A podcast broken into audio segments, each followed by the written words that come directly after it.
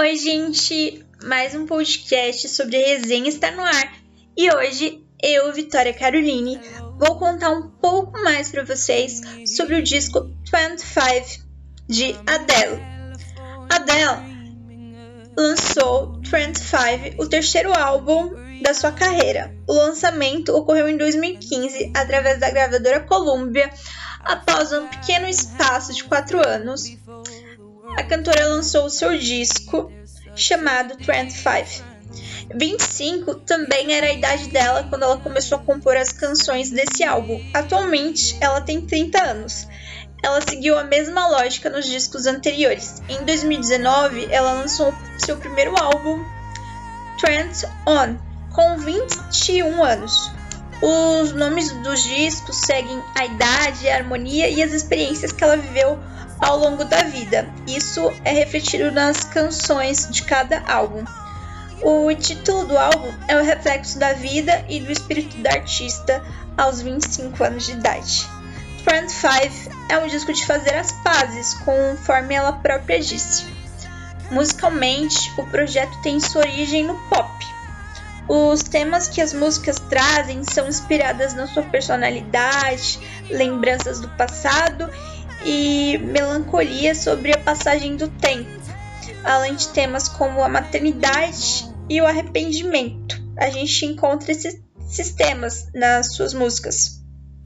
Bom, 25 é um disco que apresenta uma fase de vida da Adele bastante delicado. Isso gerou uma intensidade artística muito grande, que fez o disco se tornar singular, que vai além de qualquer definição artística e atende os interesses de um público bastante amplo, que é o público da dela.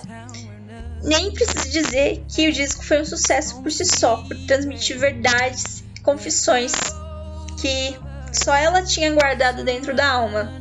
Nesse álbum, Adele se reinventa como artista.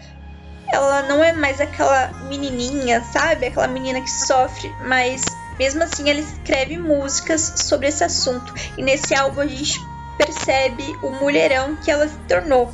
O álbum oferece ao público o que ele deseja: canções com repertório vocal surreal. E o tema das letras são sobre os sentimentos e paixões.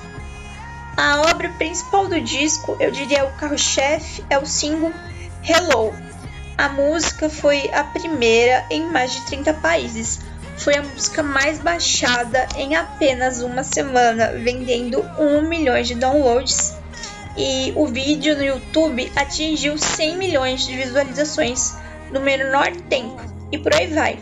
Você tem uma noção o que, que é isso? Bom, eu não tenho essa noção.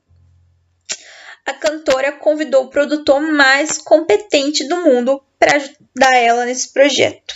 Ariel Hatch, não sei se é assim que se pronuncia o nome dele, ele não é nada mais, nada menos que o produtor dos discos de uma das mais brilhantes estrelas do pop, a Madonna e o invejável Brandon Fleur.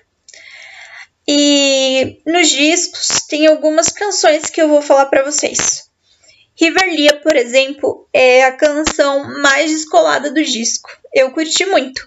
E Remedy e Love in the Dark são as mais equilibradas, assim, sabe?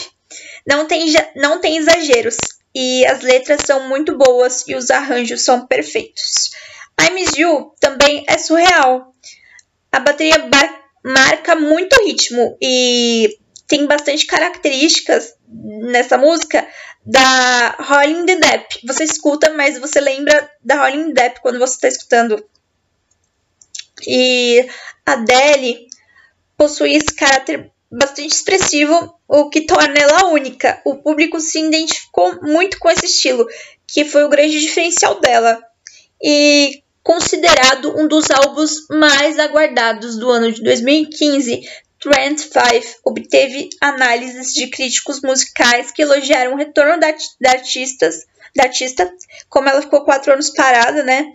Ela veio com tudo nesse álbum, ela se reinventou e seu vocal sua produção foi muito elogiada.